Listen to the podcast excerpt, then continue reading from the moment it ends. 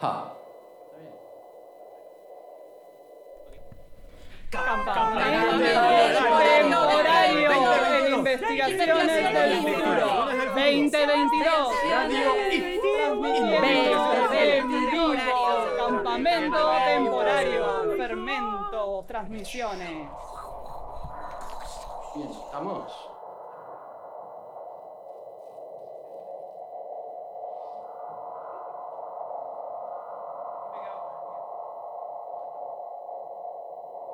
Vamos a dejar el viento porque es parte del radio BIF. Em, bien, eh, me llamo Roger Colom, eh, soy el director interino adjunto de la Biblioteca Popular Ambulante y como tal, eh, de vez en cuando me toca, bueno, y también como poeta en residencia en el IF, lo de, eso es literal porque vivo ahí. Em, entonces, eh, de vez en cuando eh, tengo esta exigencia social de hacer un PowerPoint eh, y, me interesaba hacer PowerPoints porque me parece que es algo detestable y, uno no siempre puede hacer cosas buenas, ¿no? y menos como artista. entonces, esta idea de Giotto, el primer pintor peronista, eh, la, mm, la, presenté por primera vez hace unos años en, eh, La Plata, en una serie de clases en donde trataba de eh, poner varias obras de, la historia del arte europeo desde el siglo XIV hasta el siglo XIX eh, en el contexto en el que vivimos, que es acá, ¿no? Eh, y en el tiempo en el que vivimos. O sea, que eso tuviera sentido, que no fuera simplemente una figurita. Eh, después, en noviembre pasado, me pidieron una, una serie de cuatro clases sobre sistemas de representación y cómo eso ha cambiado a través de, los siglos. Eh, y di otra versión de esta misma idea. Y hoy voy a intentar una especie de híbrido. Eh, si no sale bien, bueno, eh, a la mierda. Em, en fin. Voy a ponerme en plan cantante pop.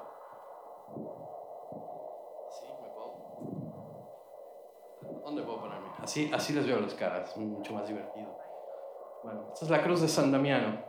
Eh, Conocen la historia de San Francisco de Asís, ¿no? Eh, San Francisco o Francisco, Paquito, como le decían en su pueblo, en Asís, eh, en, siglo, en el siglo XIII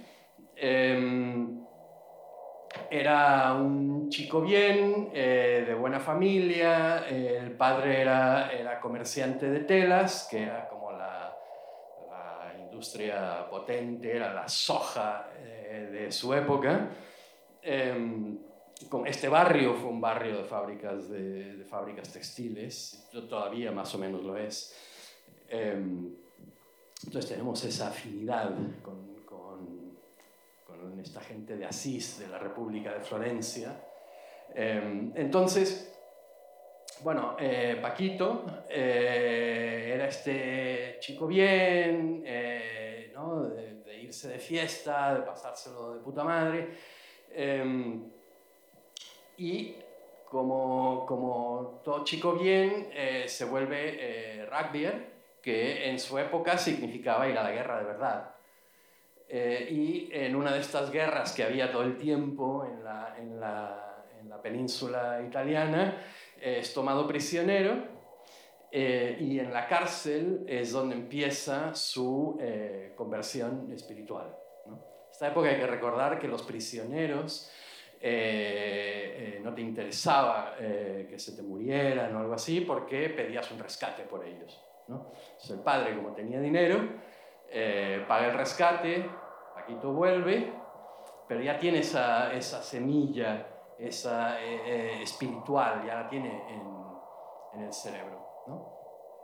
Entonces un día, eh, bajando del, de la, del monte que, que, es Asís, pasa por San Damiano, que es una aldea, y entra en la iglesia, y la iglesia está en ruinas, y este Cristo le habla. Le dice, ¿viste que mi casa está hecha una mierda? Eh, esto no puede ser. Y, y, Paquito dice, no, no, claro, no, esto, esto, esto habría que arreglarlo. ¿no? Dice, tienes que arreglar mi iglesia. Entonces, él vuelve a Asís, eh, él labura en la empresa del padre, se empieza a robar telas, a venderlas en el mercado negro, etcétera, para juntar dinero para arreglar esa iglesia. Padre se entera y lo echa. Entonces la arregla con sus propias manos, cargando piedras, robándose piedras de donde haga falta, eh, alguna gente le ayuda y reconstruye la iglesia. Pero se lo, toma, se lo toma no solamente reconstruir ese edificio, sino reconstruir la iglesia en sí, la institución. Entonces empieza a, salir a la calle, a los caminos, a predicar esta reconstrucción de la iglesia. Por suerte, se le va sumando gente y por todavía más suerte, el obispo de la zona, que era amigo de la familia, es elevado papa. Entonces este grupo de frailes mendicantes que iban con esas, con esas telas duras, que iban descalzos por los caminos, eh, dejan de ser considerados herejes, porque claro, la iglesia como institución política eh, a lo que aspiraba era, era, cada vez más poder. ¿no? Pero tú, tú, empiezas a decir, no, no, no, no, pero, pero concentrémonos en la parte espiritual, concentrémonos en los pobres, esto a la iglesia no hace ninguna gracia, entonces te marcan como hereje y te cancelan. Pero como el amigo de la familia había llegado a papa, entonces en lugar de cancelarlo, la orden franciscana fue eh, fundada, instituida y quedó como parte de la, iglesia. Eh, dale otro. Pantocrator, que significa todopoderoso. Pan en en el, sentido de todo, Krator tiene la misma, la misma raíz etimológica que Cracia, entonces demos gracias el poder de él, demos de la gente. Eh, y esto es el, el, el, voy a sacar del medio, el, el poder absoluto de Dios. Ahora, pequeño cambio de tercio, hablo de sistemas de representación. En la antigüedad clásica no había representación, solo había presencia. Entonces, el mar es, Poseidón. Eh, ese río eh, es esa ninfa. Ese rayo es Zeus. Eh, esto es como muy raro de, entender, ¿no? Porque en realidad es otra cultura y es otra manera de pensar. En la Edad Media, Todopoderoso es la única presencia verdadera. Y el mundo, la realidad, los humanos, los animales, las plantas, son sucedáneos de esta presencia verdadera y absoluta. No es hasta el Renacimiento cuando eh, empezamos a, ver la representación entendida más o menos como se ha entendido hasta ahora, que es que una cosa representa a otra. Por ejemplo, una grulla representa la prudencia, por ejemplo. Entonces empieza a existir la posibilidad de la alegoría. Pero estamos con Giotto estamos en ese periodo intermedio de la visión medieval y la visión renacentista. En el siglo XIX hay un cambio con la nueva potencia de las ciudades, las ciudades industriales, como París, Londres, etc. Eh, un tipo que se llamaba Baudelaire, que es el primer teórico de redes de la modernidad, eh, dice que la ciudad es nuestra nueva naturaleza, porque es un bosque de símbolos y es donde nosotros vivimos. Y un símbolo conduce a otro, a otro, a otro, a otro, a otro, a otro, a otro, a otro, a otro, sin fin. Hoy diríamos signo más que símbolo, porque somos más modernos. Eh, y esto lo que genera es una red de la que no se puede escapar. Toda esta conexión entre los signos. Eh, y esto es lo, eh, por eso digo que Baudelaire es el primer gran teórico de redes de la modernidad. Y si necesitan un manual para, para sobrevivir este, esta forma en la que solo hay representación, entonces el manual es mil mesetas, que es un manual para, para, para moverse por las redes. Eh, en fin, dale a la siguiente. Eh, este es otro eh, Pantocrator. el anterior estaba, era un mosaico, este es un fresco. dale a la siguiente. Bien. Esto es, esto es como se pintaba en el siglo XIII. Fondo de oro, ¿por qué? Porque es sagrado y porque el oro es lo más valioso que hay y evidentemente a lo sagrado le vas a poner lo más valioso que hay. Pero fíjense cómo eh, eh, todo es como muy bidimensional, ¿no? Todo muy, muy, muy duro, ¿no? Dale a la, siguiente. Bien, esta es la, la capilla Scrovegni en Padua. Eh,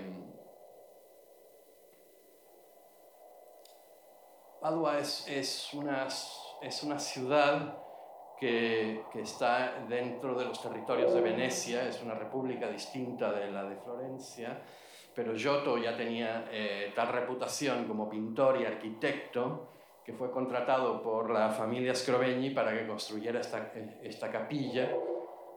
Eh, dale y este es el interior. No importa que no se vean las imágenes, lo, único que cuenta es eh, el azul. ¿sí? Eh, ese azul es lo más caro que había en la época, más caro que el oro, porque venía de Afganistán, es lápiz lazuli. Y el lugar en, a donde llegaba era Venecia, y ahí lo, lo, lo molían y lo preparaban como, como como pigmento para diferentes usos, entre ellos para, para, la pintura. Entonces, cuando tú vas a alguien como Scrovegni, le dices, ¿qué onda? El, el, el azul, te ponemos el, el, normal, el de melamina, o eh, te ponemos el bueno, el, ¿no? el de madera de verdad, el, ¿no? veneciano, eh, afgano, eh, y Scrovegni, como una familia de banqueros, hay que recordar que en la época eh, la, usura era pecado. Eh, usura quiere decir eh, prestar dinero y cobrar un interés. Esto era pecado. Em, las, las, compañías de tarjetas de crédito, Mastercard, Visa, esas, tienen su base en Dakota, no sé si es Dakota del Norte o Dakota del Sur. Y eso es porque es uno de esos dos estados era el único estado que había en Estados Unidos en donde la usura no era un crimen. Entonces se establecieron ahí. El contexto fue claro ¿no? de lo que estamos hablando. ¿no? Esto es el siglo XIII, pero es lo mismo. Eh, entonces Scrovegni dice, no, no, no, ponme el bueno porque hay, que, hay, que, quedar bien, hay que demostrar que eh, eh, no somos tacaños y el dinero nos lo estamos gastando para la gloria de Dios. ¿No? Dale. Bien, es acá, acá pueden ver los frescos que hay dentro que son alucinantes. Em, acá todavía es una especie, todavía hay como esta cosa de pintura medieval, eh, los cuadritos, todo, eh, como, como, si fuera como si fueran miniaturas, como en, los antiguos libros, ¿no? los libros medievales. Eh, pero ya pueden ver que el Pantocrator, que está ahí en el medio, es distinto es más realista, ya no es esa figura tiesa, absolutista. Aquí ya está pasando otra cosa. Eh, ah, Eh, hay que recordar que esto también, eh, el gran éxito literario de la época es la Divina Comedia. Y el padre del Scrovegni que pide esta capilla sale en la Divina Comedia, en el infierno por usurero. Entonces todo el mundo sabía quiénes eran estos. Y Giotto, Giotto era, choto. Eh, era un comerciante total, el tipo, tenía, el tipo tenía telares que alquilaba. Entonces, si tú eras un artesano que tejía o, que hilaba en su casa y luego le vendía eso a los grandes comerciantes, como el padre de San Francisco, ¿no? por, por, por cuatro pesos, eras un explotado total pero se te rompía la máquina y mientras te la reparaban, entonces podías ir con Giotto, que te la alquilaba a precios de usura, la suya, para que eh, pudieras seguir trabajando y no te murieras de hambre. Estamos hablando de gente, gente de verdad aquí, no estamos hablando de gente... Bien, dale. Bien, ahí, eh, aquí ya se nota, eh, en estos frescos ya se nota un nuevo realismo. Dale otra vez. Ah, esto es, esto es el infierno segundante. ¿no? no podía faltar el infierno en, en la capilla Scrovegni. Dale otra vez. Y estas son las, las de cada lado, los, los, rectángulos que hay. De un lado están los vicios, del otro lado están las virtudes. Dale otra vez. Estas son las virtudes con toda la, narración que hay ahí. una vez más. Y aquí ya hay algo nuevo, pictóricamente. Y es que estas figuras que parecen estatuas de piedra son trampantojos, está todo pintado. Aquí ya hay una representación. Ya, ya estamos en, eh, hablando de una representación más en el sentido moderno. Vale. Esto, eh, no, y aquí hay otra cosa que es nueva, y es el patos. El sufrimiento de, las figuras ante la, ante la, muerte de, Cristo. Eh, Magdalena ahí con el pelo largo, eh, la, Virgen, ¿no? las, las, dos, Marta y María. hay ese sufrimiento, eso es nuevo.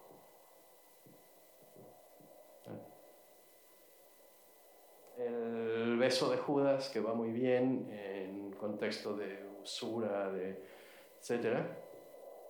Eh, bueno, no, déjalo ahí, déjalo ahí. Bien. Volvamos a los franciscanos. Santa Croce en Florencia. Florencia en el siglo XIV, XIII-XIV, eh, es una de las grandes potencias textiles, industriales tiene una, hay una revolución industrial con nuevas máquinas, con nuevas técnicas, con nuevos pigmentos, eh, etc. Y hay un montón de, fábricas y empresas que se están haciendo de oro, como la familia de, San Francisco. Y esto genera una, una, situación muy parecida a la que tenemos aquí, una situación de conurbano, eh, en los alrededores de Florencia, porque mucha gente emigra del campo y de pueblos y de otros lugares hacia Florencia para poder trabajar en las fábricas, porque considera preferible eh, la dureza de esa vida en las fábricas a la dureza y la incertidumbre de la vida en el campo.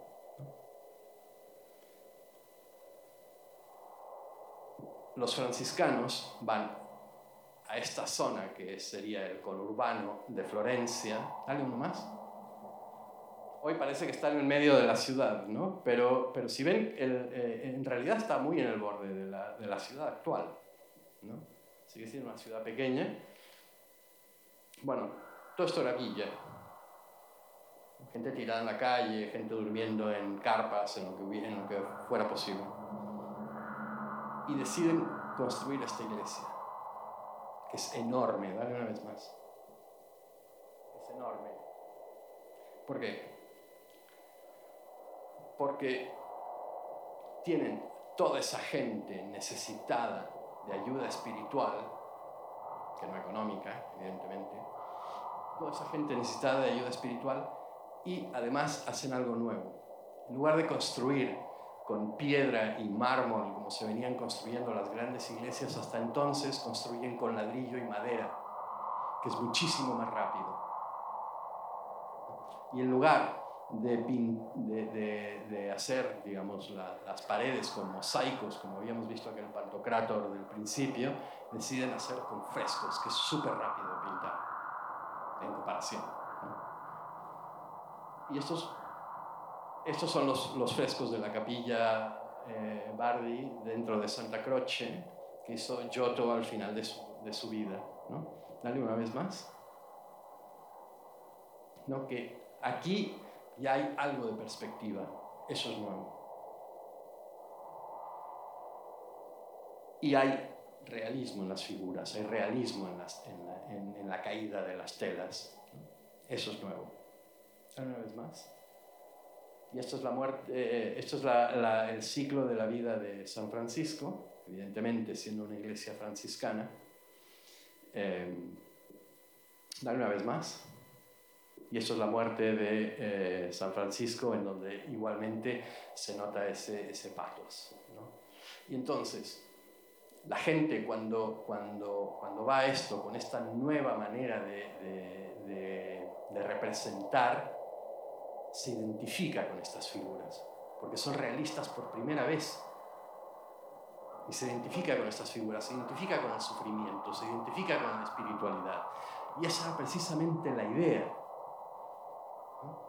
Porque de esa manera, de la misma manera que Dante escribe en florentino, o sea, en la lengua vernácula y no en latín, es muy distinto cuando puedes operar en tu propia lengua, entonces las cosas parecen más de verdad que si operas en una lengua extranjera o si tienes que operar en latín eh, ¿no? en, en, o, en una o, en una lengua ritual como el latín o como es para la gente que vive en la India el sánscrito ¿no? O eh, para mucha gente del mundo musulmán el árabe clásico es una lengua ritual que, no, no, tiene esa ese carácter de, de, verdad y de cotidianidad y de cercanía que tiene eh, eh, la lengua común, ¿no? la lengua de todos los días. Si no me creen, vean una película doblada en España. no funciona. Para los españoles pasa lo mismo, ver una película doblada en Argentina o en México y no les funciona. Pues no, es, no es su lengua real, no es su lengua cotidiana aunque la lengua del doblaje tampoco sea una lengua real, ¿no? pero, pero digamos más cercana. ¿no? Esta idea. Esto es lo que está pasando aquí. Este, este tipo de acercamiento a toda esa gente. Entonces, ¿qué hacen los franciscanos? Los franciscanos dicen, donde hay una necesidad, nace un derecho. Construyen esa iglesia, pintan de esa manera, San Francisco fue eh, el gran líder del realismo y del acercamiento de la representación a la gente común. Él fue el inventor del pesebre. ¿no? Si van a cualquier shopping, siempre habrá su pesebre ahí. Bueno, San Francisco lo inventó. Dale. Reiteramos.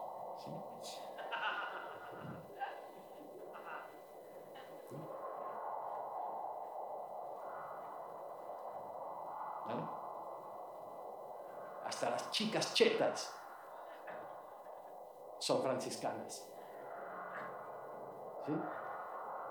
Esta es la genealogía, lo que acabo de hacer es la genealogía de la ideología de Eva Perón. ¿Sí? ¿Vale? ¿Por qué se llama Francisco y no el Papa Ignacio? Porque es un jesuita, es un jesuita. ¿Por qué no se llamó Ignacio? No, se llama Francisco muy claramente para decir, yo también soy peronista. Gracias.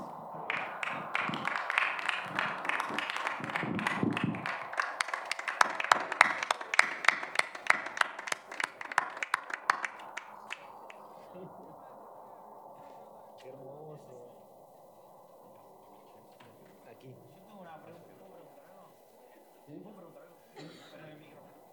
Dale. ¿Querés preguntar en el micrófono? Sí, quiero preguntar. Vení, no, vení. porque me parece que tiene que ver con la. Vení. O sea, no sé si te. Está abierto ese, fíjate, a ver. No, no, súper sencillo. Mi pregunta es pa- para, el compañero, primero gracias por la exposición. Después estaba pensando, o sea, pa- eh, como en, en toda esta dinámica medio de algo nuevo en la pintura, eh, cabe la posibilidad de que en el realismo haya algo del orden de lo alucinatorio, o sea, que no, digamos, porque yo pienso desde el punto de vista de, desde el punto de vista de algunas estrategias artísticas, etcétera, es como que hay, hay esta especie de shock y algo que no estaba, que es como una especie de estrategia, digamos, que, que uno intenta como llevar, llevar adelante o desarrollar, parte del oficio, etcétera, no sé qué, de la historia, de lo que sea, como muchas cosas se juntan, eh, que hacen, que, generan como esta especie de, de alguna manera como de, de- estar un poco despegado de la realidad. Y pensaba esta cuestión que vos mostrabas como, como en, esta especie, en esta serie de pasos, como la caída de las telas, esta cuestión de que aparezca algo en 3D que está en dos dimensiones. Y lo pensaba como si yo lo estuviese viendo ahora, como una obra, como, digamos, como algo que acabo de ver, no sé, en algún lugar. Pensaba que a mí lo, lo que más me hubiese como, como digamos, como, como impactado eso son sus características alucinatorias. Y no sé si eso, digamos, co- como me, me resu- me resultaba interesante pensar eso desde el punto de vista del realismo, como cuán, cuán, cuán alucinatorio puede ser realismo, hay, hay algo del orden de esa dinámica, digamos. no Yo creo que sí. Eh, en- creo que en primer lugar la, la sorpresa de que, estas, de que estas figuras divinas, de estas figuras santas, estén a tu mismo nivel. ¿No? Ah, eso es increíble. Eh, eh, son iguales que tú. ¿no? Entonces eso te abre un, un- un- un camino a la santidad.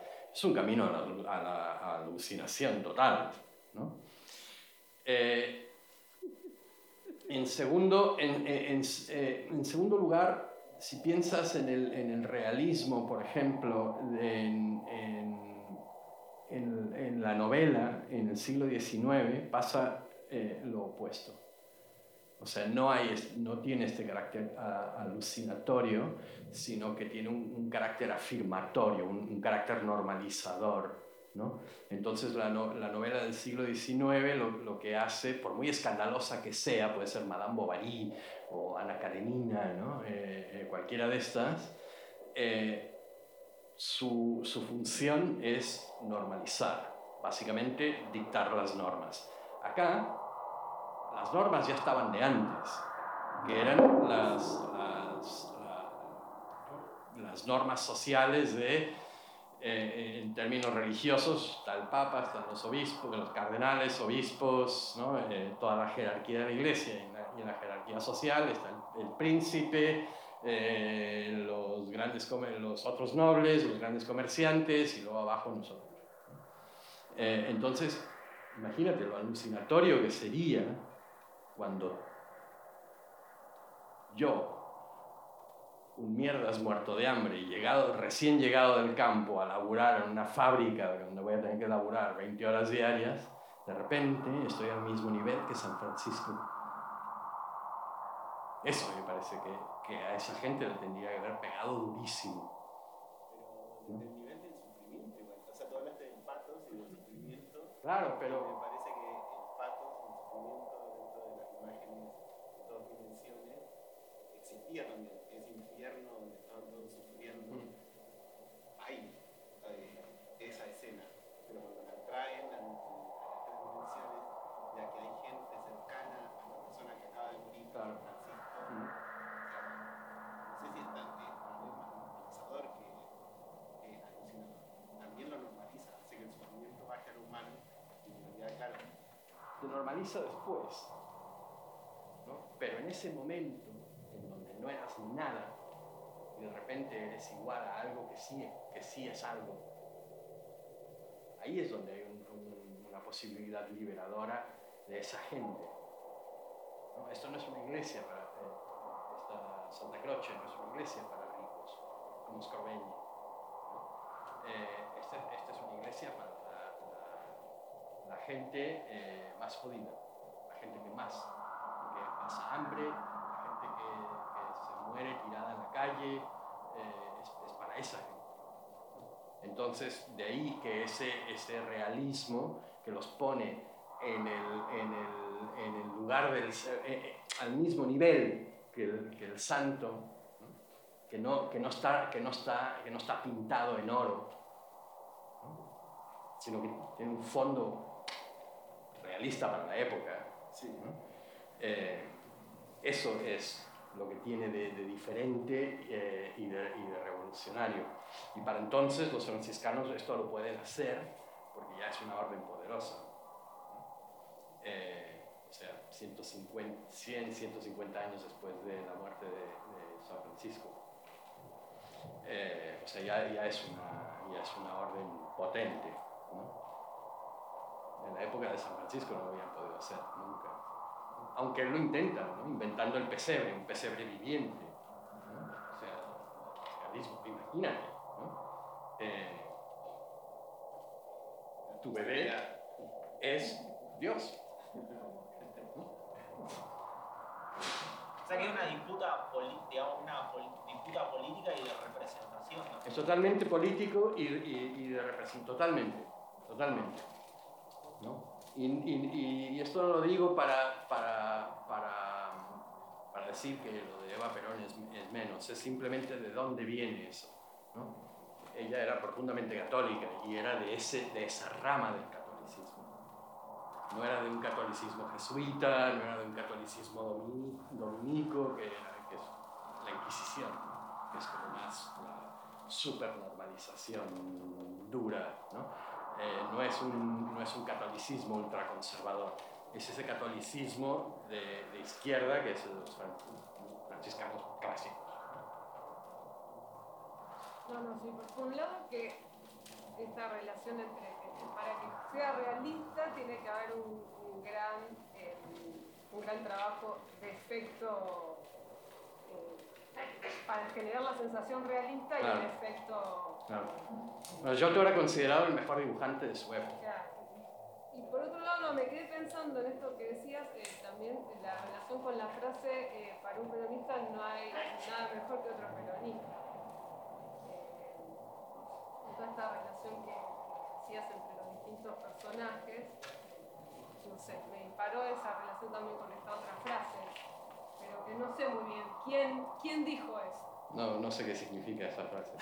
Para un peronista no hay nada mejor que otro peronista, es como que aunque nos peleemos, aunque se peleen entre ellos, eh, siempre está todo bien dentro Mm. del margen del peronismo, aunque sean absolutamente muy distintos, como por ejemplo el señor Bergoglio con Evita Perón, por ejemplo, O con Cristina, o con Cristina. que se, Entonces, que se peleó muchísimo con están en Cristina. las antípodas, pero están dentro del peronismo. Pero de ahí, claro, pero de ahí bueno, de el- Giotto la, y Bergoglio, no la- sé. la jugada estratégica de llamarse Francisco, ¿no? O sea, es una, es una jugada meditada, no, no sacó un nombre de un sombrero. De entre todos los papas que podía ser, eh, eligió ese. Y, y eso es, está hecho posta. Es el primero, creo, ¿no? Es el primer Francisco. No sé. Me parece que sí, Sí, es el primero. Me parece que es el primer Francisco. O sea, dentro de la iglesia es- sigue siendo una. 500 años después. Es el de la primer iglesia jesuita, es, el primer jesuita elegido papa. Sí, sí.